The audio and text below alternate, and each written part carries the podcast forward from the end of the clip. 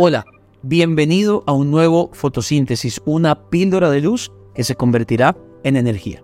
Quiero que ores conmigo esta mañana. Bendito Dios, gracias. Honramos tu nombre y te pedimos que seas tú hoy dándonos fuerza, capacidad, dándonos el aliento para salir un día más a pelear, a guerrear, a conquistar de tu mano, Señor. Y al final de este día, nosotros daremos gloria a tu nombre, porque solo tú eres digno de ser glorificado. En el nombre poderoso de Jesús. Amén y amén. Bienvenido a un nuevo fotosíntesis hoy en el episodio número 18. Seguimos eliminando de nuestra vida en esta serie Detox todas aquellas actitudes pequeñas, sutiles, pero que echan a perder la cosecha, las pequeñas zonas que echan a perder la cosecha de la vida. Y hoy vamos a ver una actitud que es muy peligrosa y que se ha infiltrado mucho en la vida diaria de nuestra sociedad. Y hoy vamos a ver todo lo que tiene que ver con ocultismo y hechicería. Mira lo que dice la palabra de Deuteronomio 18, verso 10.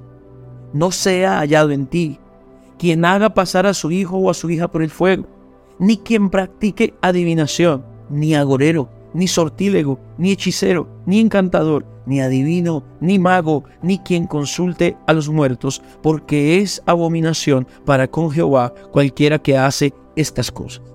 Mira qué fuerte esto. Estamos en una sociedad en donde cada vez más lo espiritual se ha mezclado con lo oculto, con lo incorrecto.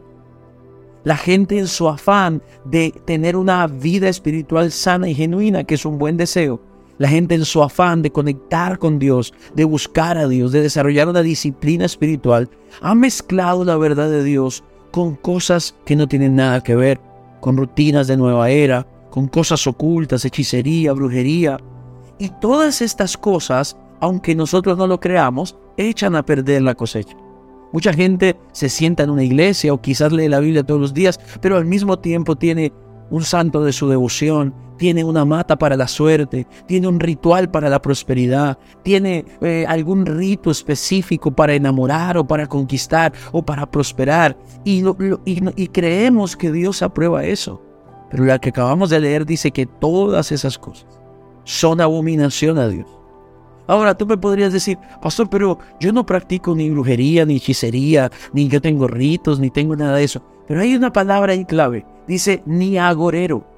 Y tú sabes que los agoreros son los que viven de agüeros los que viven de refranes de suerte, los que viven de situaciones en las que ellos creen que hay suerte, hay bendición o maldición, que no paso por debajo de una escalera, que pasó un gato negro frente a mí, que me levanté con el pie izquierdo, que no abro una sombrilla dentro de un lugar cerrado, que se rompió un vidrio, que no toco sal, que un montón de cosas que a la final nos dejan ver que nuestro corazón todavía está dividido.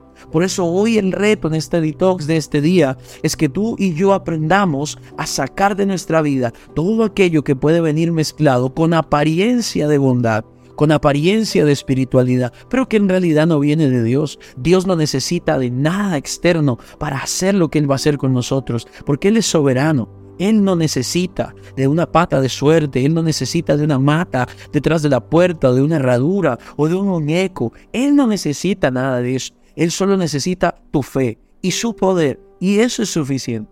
Por eso hoy quiero dejarte este verso. ¿Cómo sacamos este hábito incorrecto de nuestra vida? Pues con una certeza. Mira lo que dice Números 23, 23. Y quiero que hoy recibas esta palabra. Porque contra Jacob no hay agüero, ni adivinación contra Israel. Como ahora será dicho de Jacob y de Israel lo que ha hecho Dios. No le atribuimos nada en lo que sucede en nuestra vida a nada diferente a Dios. Y pon tu confianza en Dios y tu vida estará segura. Ese fue el reto para el día de hoy. Esa es la píldora de luz del día de hoy. Nos vemos mañana en un nuevo fotosíntesis.